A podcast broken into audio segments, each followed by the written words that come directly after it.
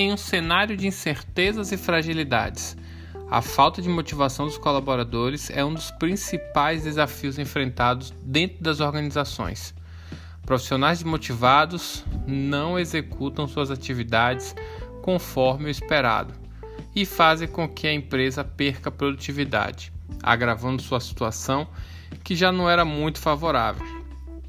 Mas afinal, como motivar a equipe em tempos de crise e garantir a sobrevivência do negócio no mercado? Para que tenhamos uma equipe motivada, vou trazer para vocês hoje seis dicas para que vocês possam motivar seus times. É, a primeira dica é estabelecimento de metas. O estabelecimento de metas é um dos primeiros pontos para a motivação do, da equipe, porque as pessoas precisam saber o que, que a empresa espera delas. Quando a empresa define essas metas, ela não só está colocando um target, mas também está orientando o funcionário a perseguir o que ela espera que ele vá entregar. Isso deixando muito claro faz com que as pessoas comecem a buscar isso e se motivem para é, atingir esses resultados, especialmente quando essas metas elas vêm é, junto com outros benefícios que podem ser agregados ao, ao processo de estabelecimento de metas. Algumas pessoas são extremamente competitivas e a meta em si já motiva, mas para outras pessoas pode ser que precise de uma pequena cenourinha para ajudar elas a atingir essas metas. Avalie cada caso para você saber como lidar com as, as situações. Outro, outra dica que eu dou é o feedback, sempre que possível. Gente, a prática do feedback ela motiva muito porque é, nada, não existe nada melhor para uma pessoa, para um funcionário, do que saber o que, a, o, que o seu chefe, o seu líder realmente pensa dele. E muitas vezes os feedbacks construtivos eles vão ajudar as pessoas a atingir novos níveis de performance. E isso vai fazer com que elas comecem a perceber seus resultados sendo entregues com mais eficiência, o que vai fazer com que eles se motivem cada vez mais. Outra dica é comunique-se com sua equipe.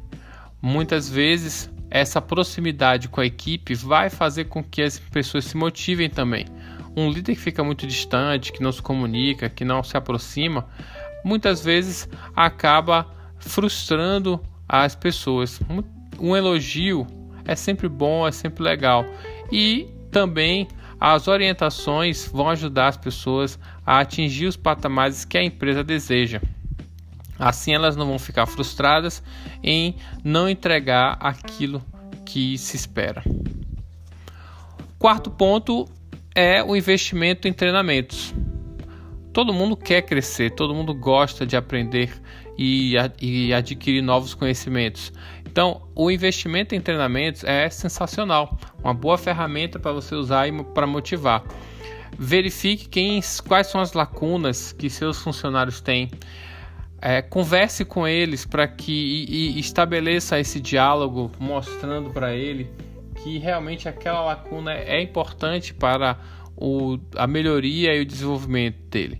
E aí você vai ter um compromisso da pessoa também para participar do treinamento.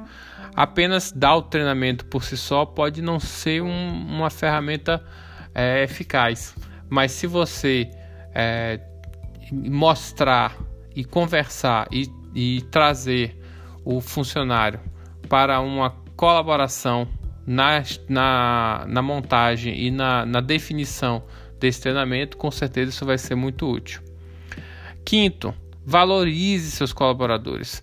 Valorizar não é apenas elogiar, mas também saber é, colocar eles no patamar que eles também esperam o valor muitas vezes não não ele é um é um é um termo é um termo relativo e esse termo relativo muitas vezes precisa ser permeado com a visão do colaborador.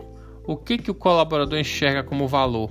Então aproxime-se dele e procure aprender é, como ele se motiva através do valor.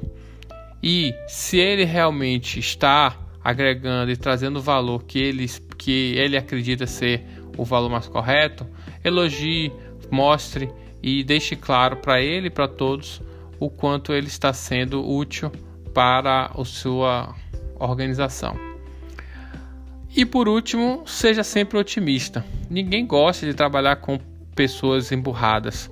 Líderes que sempre reclamam ou que estão sempre é, é, com a cara feia, normalmente são pessoas, acabam, acabam sendo pessoas repulsivas que ninguém quer estar perto. E isso, obviamente, vai provocar uma desmotivação por parte das pessoas. Então, procure estar sempre otimista, sorriso no rosto, é, firmeza, claro, não é para você deixar de ser uma pessoa firme, mas esteja sempre com um astral alto para que as pessoas sejam contagiadas por esse seu astral. Bom, essas são algumas dicas, tem muitas outras, mas essas são as principais para que você possa motivar seu time. Sucesso e bons estudos!